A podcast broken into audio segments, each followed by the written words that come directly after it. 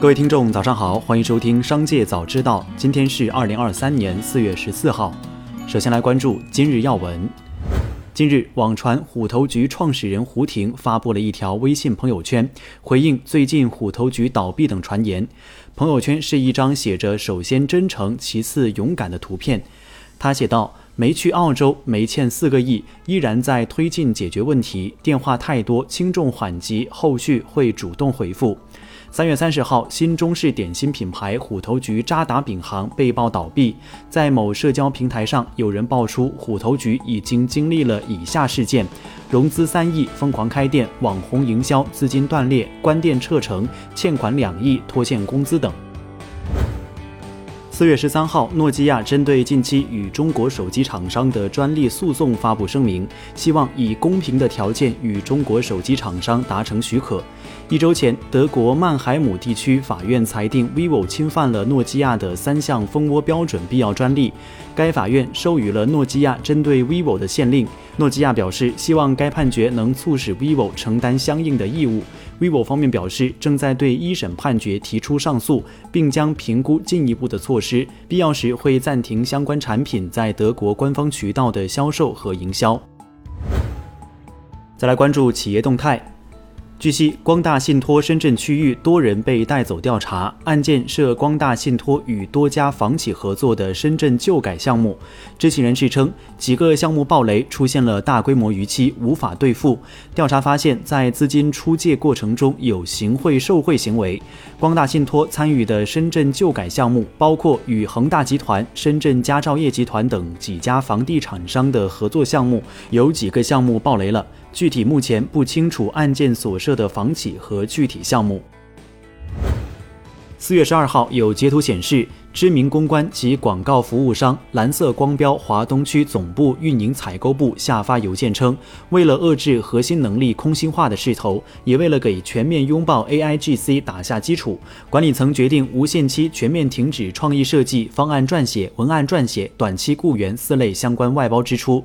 对此，蓝色光标方回应称，相关邮件内容属实。该公司还表示，已获得微软云官方 AI 调用和训练许可，已与微软商业化。广告达成核心代理战略合作，业内人士称，蓝标此举在拥抱 AI，也是为了降本增效。钉钉会议已于近日正式启动收费策略。钉钉的商业化策略是以专业版、专属版、专有版为基础，其他单品独立售卖。本次调整后，钉钉标准版将在单场会议最多支持二十五人，四十五分钟。一家企业最多同时支持开五场会议。企业可购买专业版、专属版以获得更多权益，也可在此基础上增购更多付费会议。音乐台官方微博发文官宣，音乐台正式回归，且新音乐台 App 目前也已开放下载。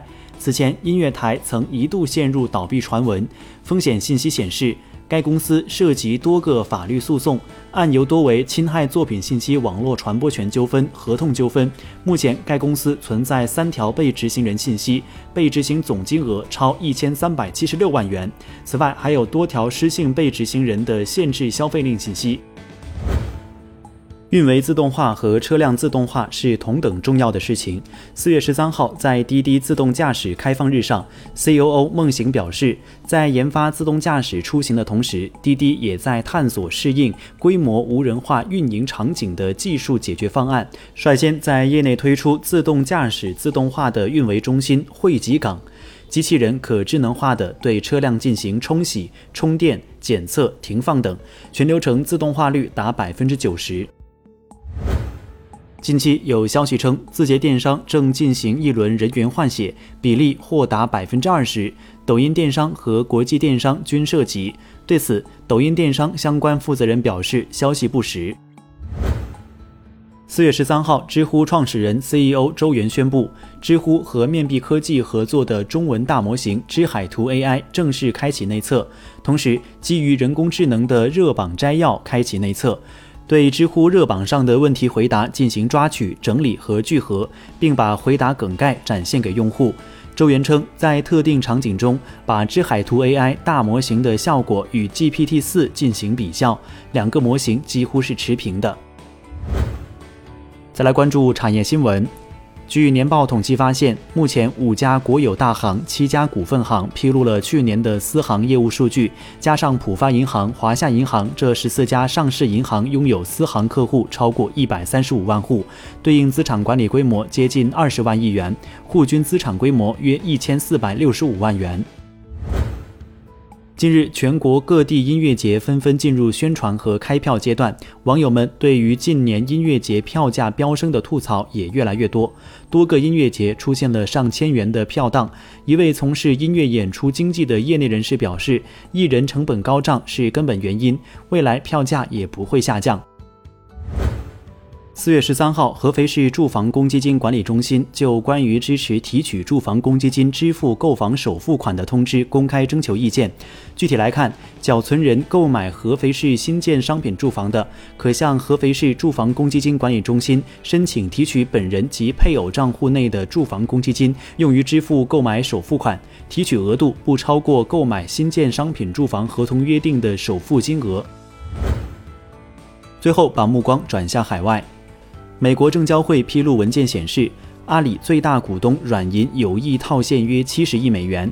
软银计划通过预付远期合约，将持有的阿里股份从百分之十三点七进一步削减至百分之三点八。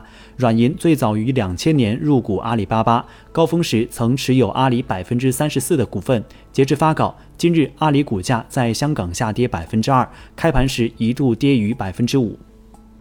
以上就是本期《商界早知道》全部内容，感谢收听，下次再见。